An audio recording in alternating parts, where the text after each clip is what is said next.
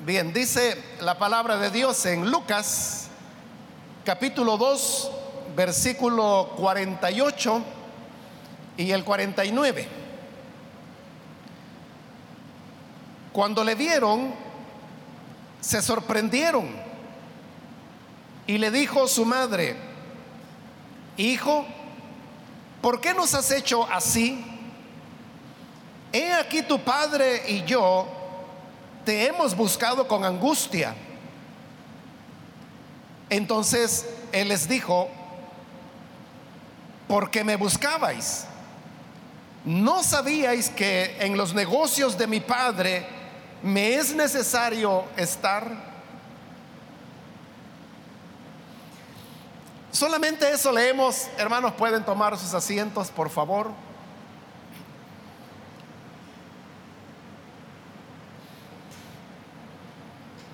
El pasaje que hemos leído nos habla de la ocasión cuando el Señor Jesús tenía 12 años de edad.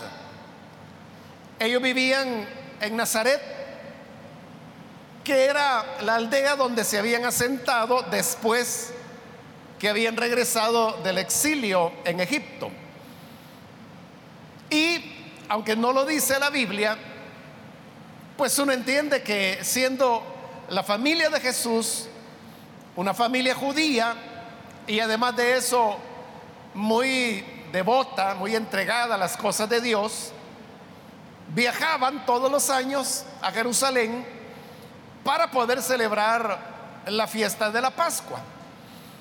Porque esta era una fiesta nacional que se realizaba una vez al año, fecha en la que todas las personas viajaban a Jerusalén para participar de las ceremonias que se hacían en el templo y para poder conmemorar esa fiesta de la Pascua. Esto la familia de Jesús y él también lo estuvo haciendo año tras año.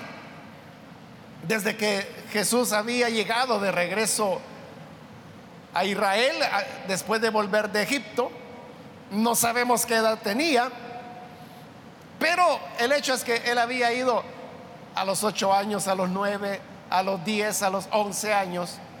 Y en esta ocasión él tenía ya doce años de edad.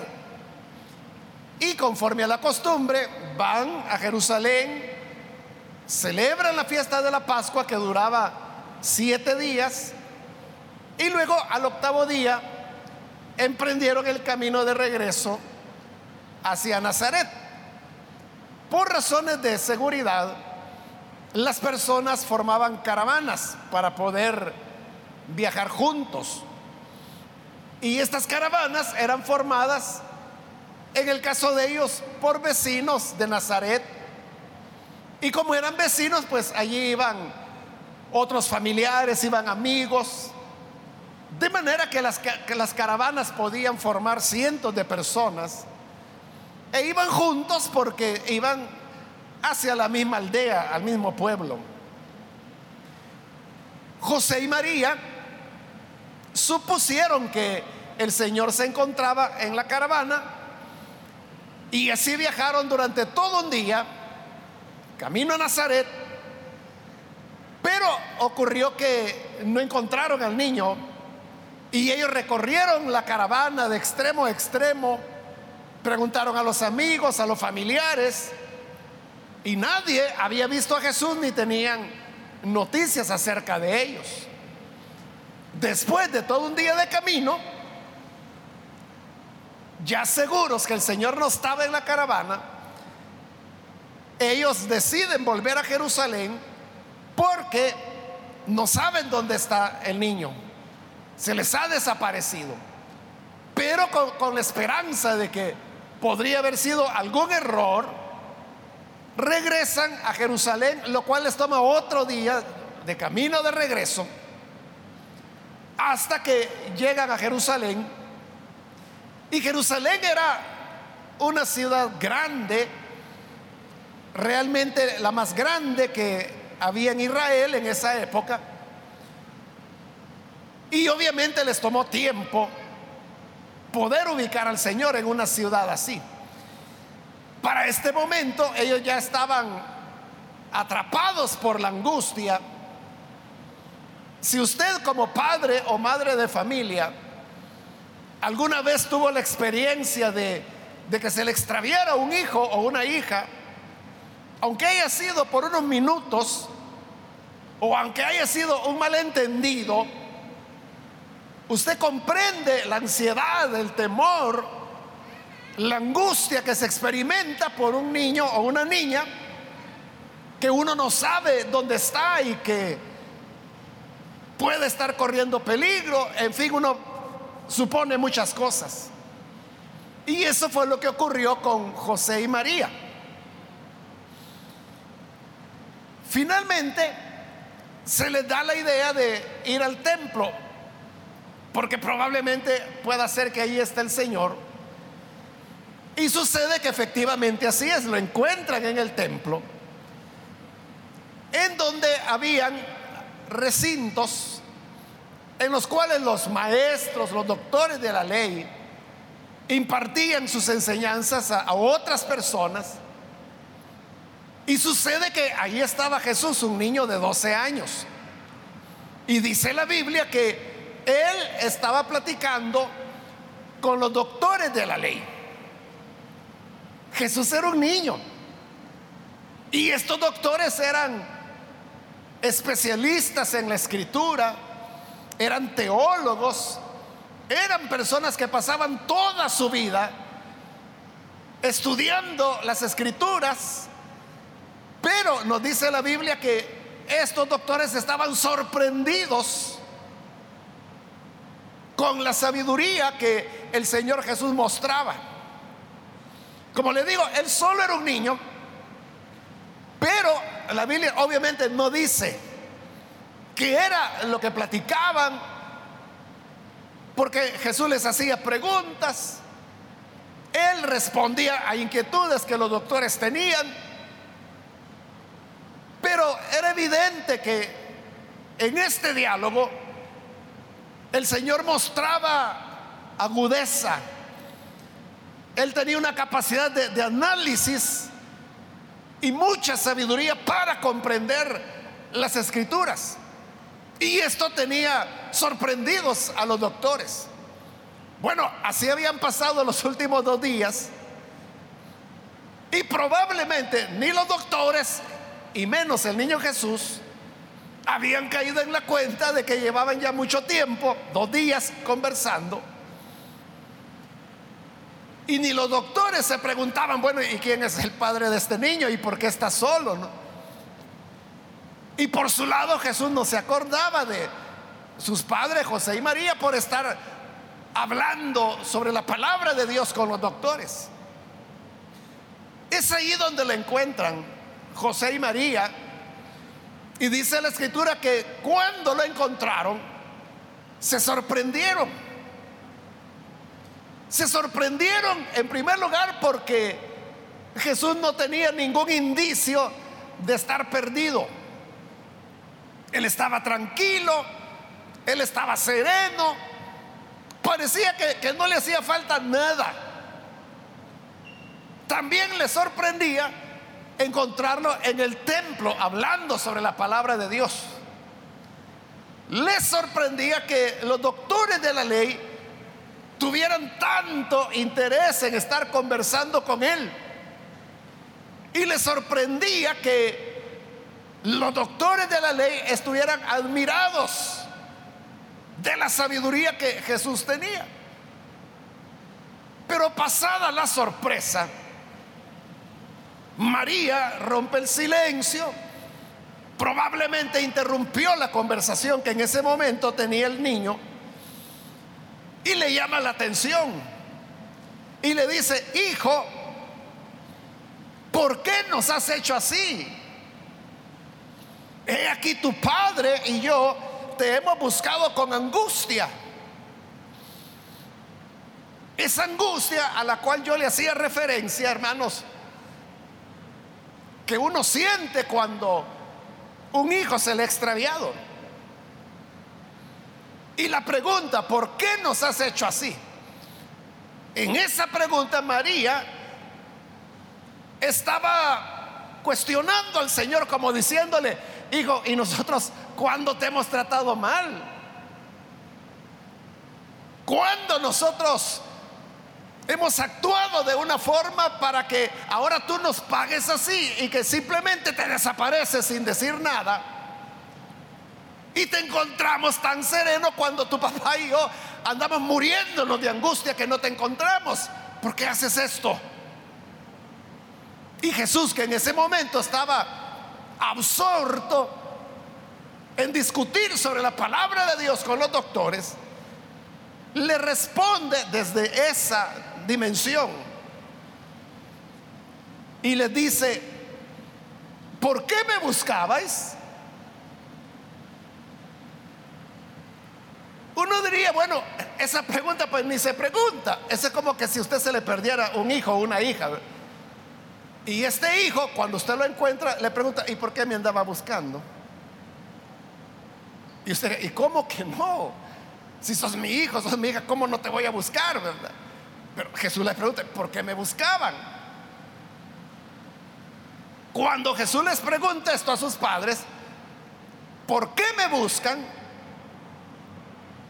Él está dejando ver que les, le parece extraño que sus padres lo anden buscando. Es lo que le digo, que Jesús estaba absorto en lo que estaba hablando sobre la palabra de Dios. Hay dos maneras de ver las cosas, porque si uno la ve como un niño de 12 años, que era él, esa pregunta, como le digo, no tiene sentido, ¿verdad? O sea, ¿por qué me buscaba? Pues porque eres un niño, porque somos tus padres, porque has desaparecido. Es lógico. Pero Jesús no está preguntando como niño de 12 años, sino que le está preguntando como alguien que tiene una misión que cumplir.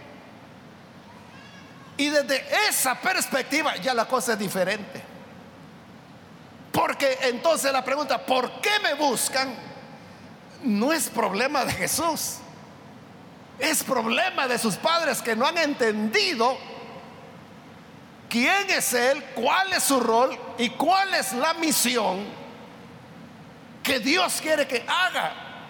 Y por eso es que les hace la otra pregunta. ¿No sabíais que en los negocios de mi Padre me, es necesario estar? Ahí está, Jesús está hablando no como el niño de 12 años, lo cual no significa que no lo fuera, era un niño de 12 años. Pero él es alguien que ha entendido que tiene una misión. Y para él es lo más lógico, es lo más natural estar en los asuntos de su padre, porque para eso nació, para eso vivía y era lo que él quería desde esa perspectiva, porque me buscan. Ellos eran los que tenían que ubicarse en que era lo que estaba ocurriendo. Ahora, en esta actitud, hermanos, del Señor Jesús, hay varios elementos que podemos notar, unas cuatro lecciones. La primera de ellas es de que es evidente que lo que se estaba produciendo en el Señor Jesús era un crecimiento. Un crecimiento en todos los sentidos. En primer lugar, un crecimiento físico.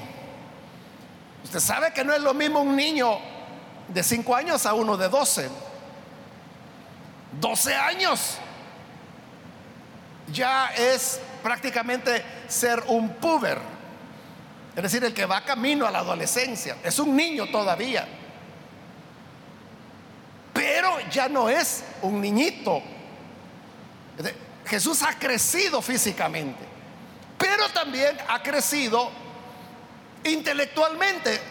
Este libro de Lucas describe en este mismo capítulo, en el versículo 52, si todavía tiene abierta su Biblia y en el capítulo 2, Mira el versículo 52.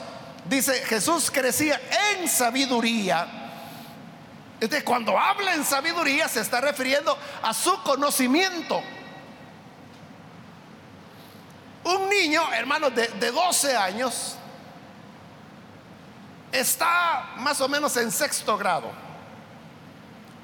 Es decir, está terminando el segundo ciclo de educación básica. Y no es lo mismo un niño de sexto grado que un niño de, de primero o de segundo grado. O sea, hay un crecimiento en sabiduría, hay ya una capacidad de razonamiento. Jesús está creciendo en sabiduría. Luego dice ese versículo 52, en estatura, que es lo físico que ya mencionamos. Y luego dice, y en gracia para con Dios y con los hombres. Ahora Jesús está relacionando ya no solo con su familia, sino que en este caso con otras personas fuera de la familia. Porque usted sabe que así es el crecimiento, ¿no? El niño pequeño se relaciona con sus padres, con sus hermanitos, con la abuela, con quienes viven en casa, con el perrito, con el gato. Pero hay un momento, una edad cuando el niño o la niña crece y empieza a relacionarse con la maestra. Hay niños pequeñitos que tienen una maestra para las cuatro materias y tienen otro maestro para educación física, otros para inglés. Entonces comienza a relacionar ya no con una maestra, sino que dos con tres. Entonces, eso es crecer en gracia delante de Dios y delante de los hombres, en la medida en que la persona va desarrollando sus relaciones y esto lo hace bajo la gracia de Dios. Claro, Jesús aquí, hermano, se ha ido al tope, ¿verdad? Está hablando con los doctores de la ley. Eso es como que si usted encontrara a su hijo o hija de 12 años discutiendo sobre física con el maestro o el doctor de física de la universidad. Porque esta era la universidad de, la época. Eran los doctores de la ley y con ellos es que Jesús está platicando. Es decir, era un niño precoz tenía una capacidad intelectual que se adelantaba a su época. Entonces ahí estamos viendo que en él había un crecimiento.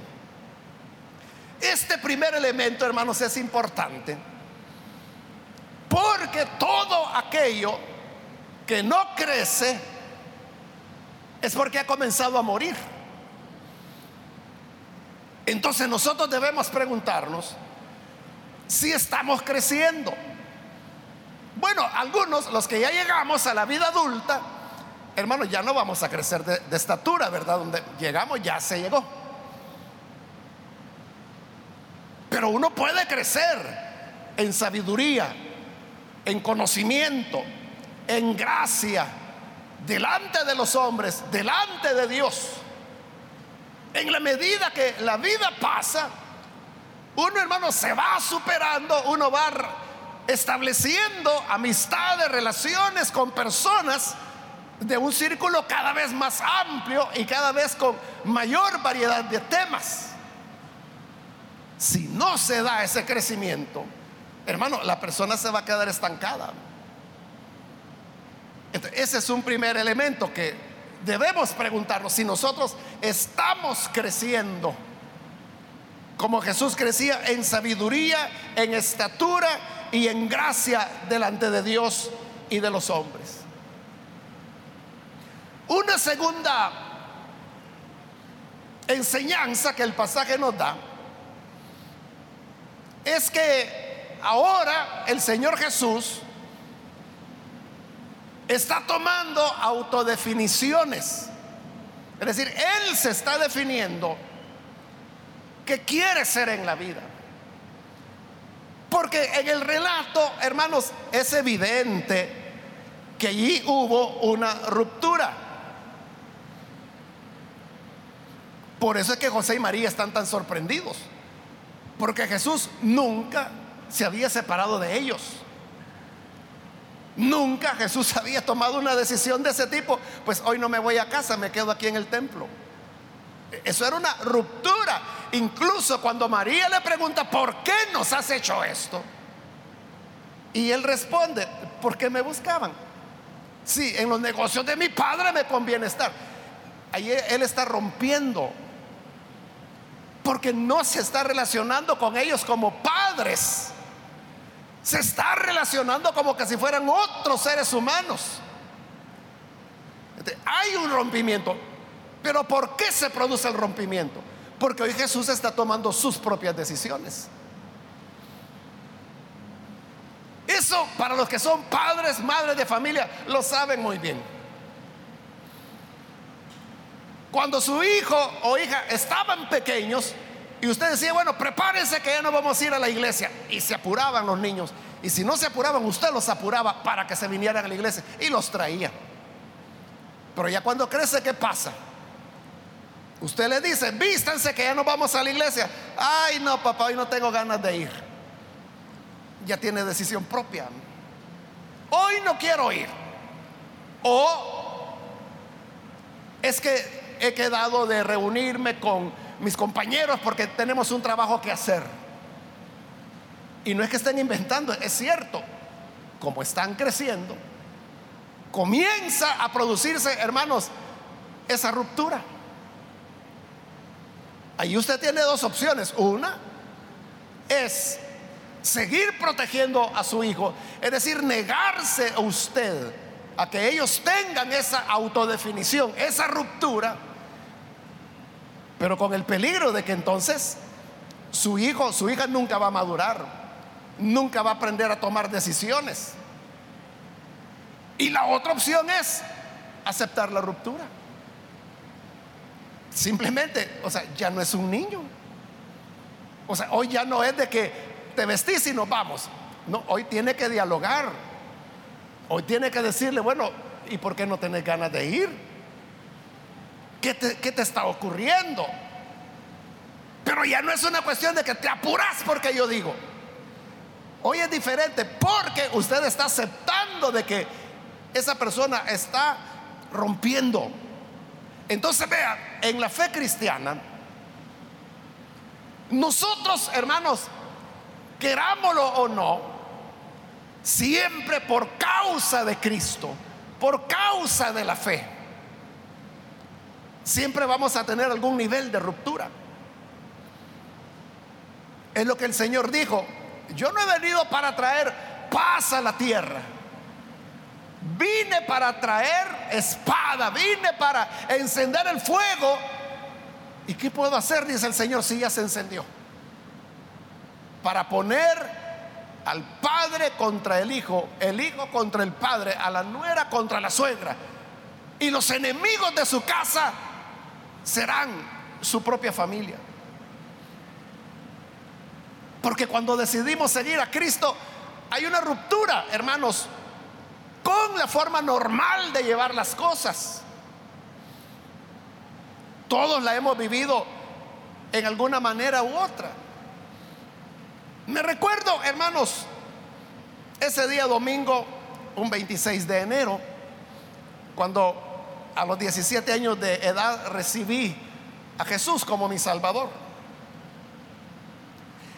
Para mí la conversión había sido una experiencia de, paz, de salvación. Y yo creo que esto se me notaba en el rostro. Porque esa noche yo llegué a casa, mis padres años antes me habían confiado llave de la casa. Entonces yo abrí. Y cuando abrí la puerta, yo abrí la puerta y ahí enfrente a mí, ahí estaba. Había un sillón y ahí estaba sentada mi mamá. Y me vio el rostro y yo creo de que ella vio algo en mí.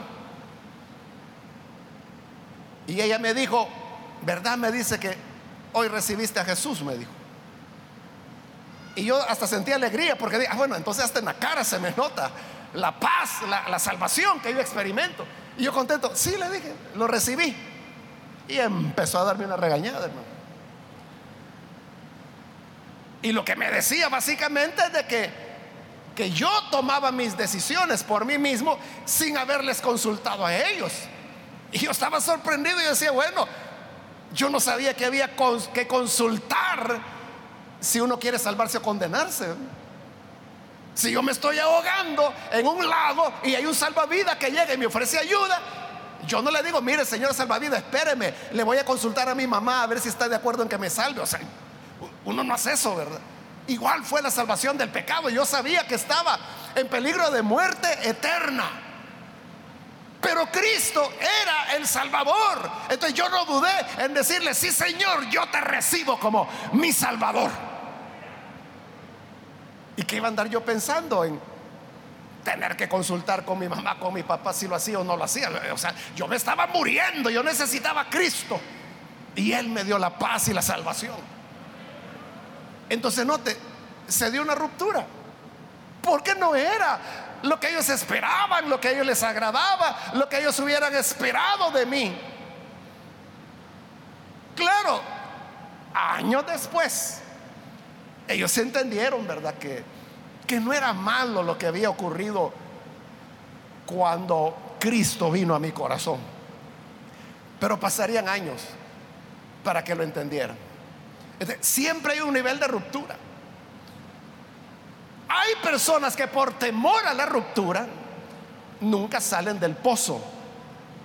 Nunca salen de la condenación porque siempre están pensando, ¿y qué va a decir mi papá? ¿Y qué va a decir mi esposo? ¿Y qué va a decir mi señora? Yo conozco varias familias, hermanos, mujeres la mayoría, que tienen años de ser cristianas y sus esposos no lo saben porque tienen temor de cómo Él va a reaccionar. Recuerda en este momento una madre que ella se convirtió hermano hace como 20 años y su esposo no sabe todavía que ella es cristiana, que es miembro de la iglesia. Sus hijos estaban pequeños, los llevó a la iglesia. Todos sus hijos creyeron, todos sus hijos se bautizaron. Ella se bautizó. Y de esto su esposo no sabe nada todos los domingos, porque eso sí, solo los domingos van a la iglesia. No pueden ir tan frecuente. Siempre ella tiene una excusa para salir y para llevarse a sus hijos. Y van a la iglesia. Y le estoy hablando de más de 20 años. Es que era, yo recuerdo, por ejemplo, una de sus hijas, era una niña, y hoy hasta ya se casó, ya es madre ella. Imagínense cuánto tiempo pasó ya. Hay personas que nunca le tienen temor a esa ruptura, a, decir la verdad. Pero cuando tenemos esa ruptura, es cuando uno camina. Siendo, hermanos, muy honestos, si usted es hombre, póngase en la posición de José. Y si usted es mujer, hermana, póngase en la posición de María. La angustia, porque dos días su hijo extraviado. O sea, no es lo mismo que usted le pierda la vista a su hijo por unos minutos a dos días. Y cuando le dice, hijo, ¿por qué has hecho esto? Viene su hijo y le dice, ¿y por qué me buscan? Poniéndose en el lugar de ellos, yo le pregunto, ¿eso no rompe el corazón? Claro, rompe el corazón. O sea, María lo dijo, andamos angustiados buscándote. Y tú sales con, ¿y por qué me buscan? Otra pregunta, ¿usted cree que José y María merecían una respuesta así de Jesús? No, ellos eran buenas personas, no eran perfectos, pero eran temerosos de Dios. Habían hecho lo mejor por su hijo. Habían vivido varios años en Egipto por protegerlo al niño. Y hoy él sale con que, ¿y por qué me buscan? Entonces, todo rompimiento lleva corazones rotos. Pero el tiempo, hermanos, y como le digo, a veces tendrán que ser años, es lo que va a mostrar a las personas el sentido de las cosas. Entonces, obviamente yo no estoy hablando, hermanos, de que insultar a la gente o decirle, mire, yo con usted no tengo nada. No, no hay que ser pesados ni groseros. Como le digo, Jesús no estaba siendo grosero con ellos. Es que Él estaba respondiendo desde la perspectiva en que Él se encontraba. Sus padres lo están interrogando como niño, pero Él está respondiendo no como niño, sino como el enviado de Dios, que tiene una misión que cumplir. Y desde esa misión rompe el corazón de sus padres, pero es necesario porque esto va definiendo quién es Jesús. ¿O por qué cree usted que narra la escritura ese pasaje? Si no fuera importante, no estuviera ahí. Entonces, cuando nosotros nos vamos definiendo, hermano, tuvo que haber un momento. Yo, yo, hermano, estaba estudiando en la universidad. Ya iba avanzado en mi carrera. Y mis padres, pues ellos, esa era su ilusión, ¿no? Que yo me graduara porque tenían muchas esperanzas puestas en mí. Pero entonces llegó el llamado de Dios. Yo tenía que irme de la ciudad y consecuentemente yo no iba, estoy hablando 1980, la guerra estaba por comenzar el año siguiente. Viajar desde Santa Ana, que era donde me enviaban, a San Salvador para estudiar, era en esa época, primero un suicidio, ¿verdad? Porque por los peligros de la carretera. Una locura porque al primer tiroteo que había, plum, no había transporte. ¿Y cómo yo regresaba? Entonces, responder al llamado de Dios implicaba interrumpir mi carrera. Carrera en la cual mis padres habían puesto su empeño, habían hecho esfuerzos económicos especiales. Pero hubo que hacerlo. Y usted me pregunta que si a mis padres les alegró. No, no de ninguna manera. Ellos lo vieron como una desgracia, como un desperdicio de tiempo el que yo estaba haciendo. Extrañamente, y digo extraño porque, o sea, yo conozco, conocí a mis padres, ¿verdad? Hoy ambos están fallecidos, pero los conocí. Yo sabía que ellos iban a reaccionar negativamente, pero extrañamente, yo creo que el Señor los adormeció. Y mi papá, que era el más difícil, lo que me dijo fue, bueno hijo, me dijo, si eso es lo que tú deseas de la vida, hazlo. Y yo me quedé asustado. Así de fácil fue. Después, como una semana después es que él reaccionó. Y él me lo dijo, o sea, ¿cómo fue que yo te dejé ir? Me dijo. Él sabía que él me había dejado ir, pero yo ya estaba en Santa Ana. Entonces, cuando vamos definiéndonos para la obra de Dios, muchas veces supone rompimientos, pero que son necesarios para ir encontrando el camino. La tercera lección, hermanos, que encontramos en esto de Jesús es que Él hoy está viviendo lo que Él cree. Y Él lo que cree es que su padre no es José, sino que su padre es el que está en el cielo. Y él cree que él se debe a ese padre. Y como eso es lo que él cree, usted sabe, uno actúa sobre la base de lo que cree. Lo que uno cree determina cómo uno actúa. Como eso es lo que él creía, él no vio ningún problema en quedarse en Jerusalén porque ahí estaba lo que él le interesaba. Ya se va la caravana para Nazaret, que les vaya bien, dijo el Señor. Ahí van sus padres. Pero él dijo, no, a mí me interesa esto. Cuando vamos creyéndole a Dios, nuestra perspectiva va cambiando. uno no tiene que tener temor, hermano, porque en algún momento tiene que hacerlo, comenzar a vivir en base a la convicción que usted tiene. No hay nada peor que usted no viva las convicciones que tiene en su corazón. Hay gente que lo hace, ¿verdad? Que creen una cosa y viven otra. Creen en una entrega al Señor, pero por el otro lado están amarrados al mundo, a un vicio, a un pecado. Hay gente que es así. Pobrecito, ¿verdad? Porque viven en una contradicción que yo no sé cómo logran sobrellevarla. Pero eso de ponerse en línea, o sea, lo que yo creo, lo voy a vivir, voy a actuar sobre la base de lo que creo. Eso, hermanos, es esencial para que podamos ser usados por el Señor. Y voy, hermanos, rápidamente a la cuarta enseñanza que le decía que nos da el relato porque ya debería estar terminando. Esta cuarta enseñanza es una verdad que usted sabe. Y es de que la fe es algo personal. Aunque vivimos la fe y practicamos nuestra fe en comunidad. Porque ¿qué es lo que estamos haciendo aquí todos juntos? Estamos practicando nuestro cristianismo. Estamos celebrando nuestra fe, pero no lo hacemos solos. Por eso es que hemos venido aquí. Por eso es que estamos aquí juntos. Por eso nos pusimos de acuerdo en que a las 2 de la tarde íbamos a estar aquí.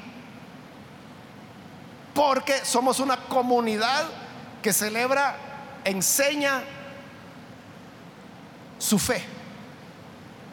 Esa es una verdad. Pero esa verdad no niega la otra verdad. Y es que la fe es una experiencia personal. Usted no puede creer por su hijo o por su hija. Usted no puede decir, bueno, mi papá no viene a la iglesia, pero aquí estoy yo. Yo voy a creer por él. No se puede. A eso se refirió Jesús ya adulto. Cuando él dijo, el que coma mi cuerpo y beba mi sangre, vivirá para siempre. Pero es cada uno el que tiene que comer y tiene que beber la sangre del Hijo, es decir, una experiencia de relación privada, particular, personal con Él. Porque eso es igual que si usted tuviera hambre y yo le digo, ¿tiene hambre? Ah, vaya hermano, entonces voy a ir a comer yo por usted, ya vengo. Y yo voy, como, bebo pero eso a usted, que es el hambriento, no lo beneficia. Es usted el que debe tomar el alimento. Así es la fe. Tiene un aspecto personal y esto es lo que Jesús está haciendo hoy. José y María tenían fe, claro que tenían fe. En esa fe educaron a su hijo. Por esa fe es que iban a Jerusalén. Pero en la práctica de esa fe, para José y María, la Pascua había terminado y era tiempo de volver a casa. Para la fe personal de Jesús, Él no estaba ahí por la Pascua. Él estaba ahí porque necesitaba estar en los negocios de su Padre. Para Él no había fechas, para Él no había tiempos, para Él no había caravanas. A Él era buscar primeramente el reino de Dios y su justicia. Y de lo demás, Dios se va a encargar. ¿Por qué me buscaban? Si yo estoy en los negocios de mi padre. Yo estoy en los intereses de mi padre. ¿Cuál es el problema? Es que estabas perdido. No, yo no estaba perdido. Yo estoy en lo que tengo que estar. Por eso yo siempre he dicho, hermano, que el pasaje que las, las escrituras a veces le ponen ahí de título, Jesús perdido. Yo siempre he dicho, no era Jesús el perdido, el perdido eran María y José o José y María, ¿verdad? Ellos eran los que estaban perdidos, que no entendían la vivencia de la fe personal que Jesús, un niño de 12 años, pero que ella tenía una vivencia personal. Entonces la fe, hermanos, cada uno debe practicarla. Hace años, hermanos, yo me recuerdo de un hermano que tenía una niña. La niña más o menos andaba ahí por 12 años. Y un día preocupado, él había llevado a la niña a la iglesia desde que era bebé. Pero eh, como a los dos, él preocupado y me dice, hermano, me dice, yo ya no sé qué hacer con mi hija, me dice, porque yo veo que ella está tomando sus propias decisiones y no son, me dice, eh, cosas que vayan conforme a lo que nosotros vivimos. Y yo le dije, hermano, ¿y por qué se extraña? Le dije yo el que su hija haya nacido en la iglesia y que usted la ha traído toda la vida a la iglesia, no significa que ella sea cristiana. Hay que evangelizarla, le dije. Claro, el papá piensa, dice, pero ¿por qué voy a evangelizarla si desde niña viene a la iglesia? Ella no ha andado en el mundo, ella nunca ha ido a una fiesta, ella ha sido solo cultos de estar en la iglesia, pero eso no significa que ella tuvo la experiencia de conversión. Mire, este hermano me entendió perfectamente. Amén, me dijo hermano. Entonces yo voy a comenzar a orar, me dice, a partir de hoy, porque no lo había estado haciendo. Voy a comenzar a orar para que mi hija se convierta. Yo a ellos, hermanos, pasé años sin verlos porque tuvieron que trasladarse de, ciudad, siempre dentro del país, pero se cambiaron de ciudad. Y lo volví a reencontrar años después. Ya la niña ya era una muchacha casada con su familia y sirviendo al Señor. Es decir, sí tuvo la experiencia de conversión, pero tenía que tener su experiencia personal de fe. Entonces, hermanos y hermanas, el pasaje nos habla de cómo nosotros en la vida debemos ir tomando nuestras definiciones, que cada vez nos irán acercando más y más a lo que Dios quiere que hagamos. Cuando creemos en Jesús siempre hay un rompimiento.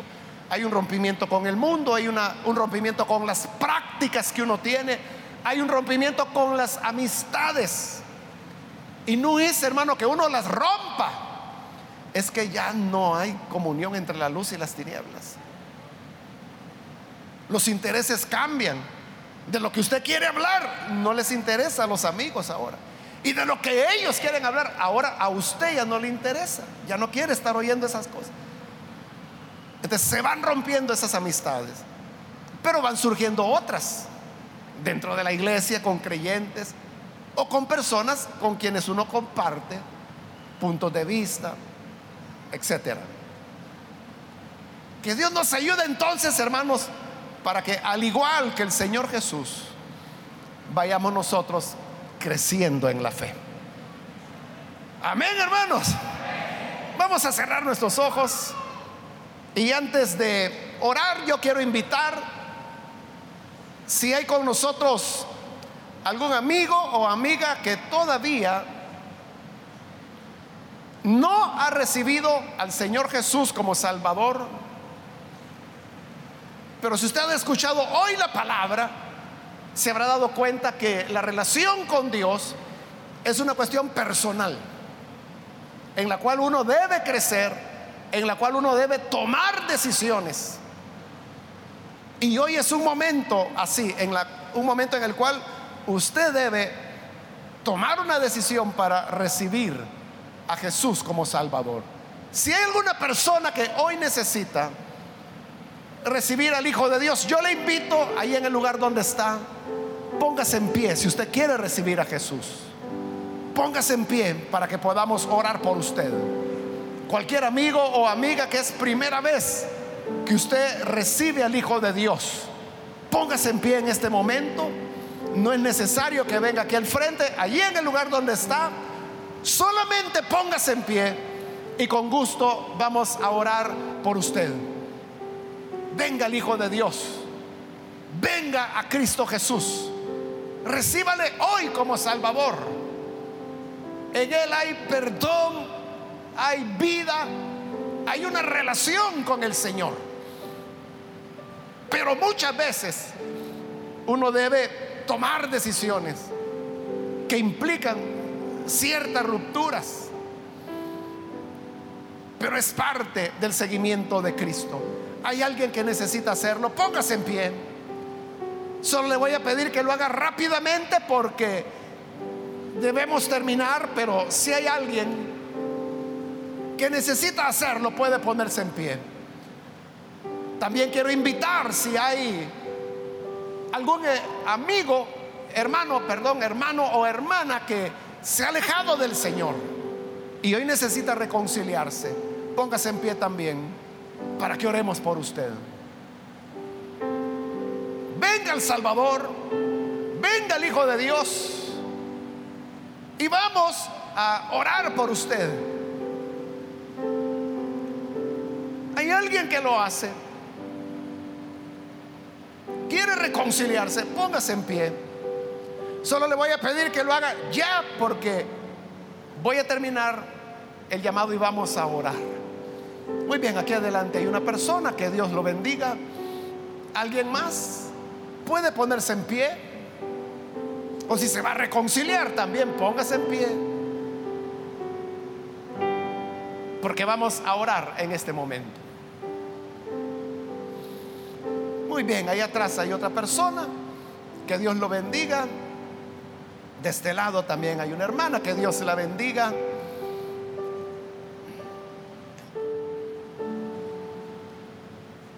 A usted que nos ve por televisión, también quiero invitarle para que se una con estas personas que aquí están recibiendo al Señor y ore con nosotros. Señor, gracias te damos porque en el ejemplo de tu Hijo Jesús encontramos como tú nos pides que vayamos dando pasos en la vida para poder dedicarnos a la misión a la cual tú nos llamas y para la cual hemos sido creados.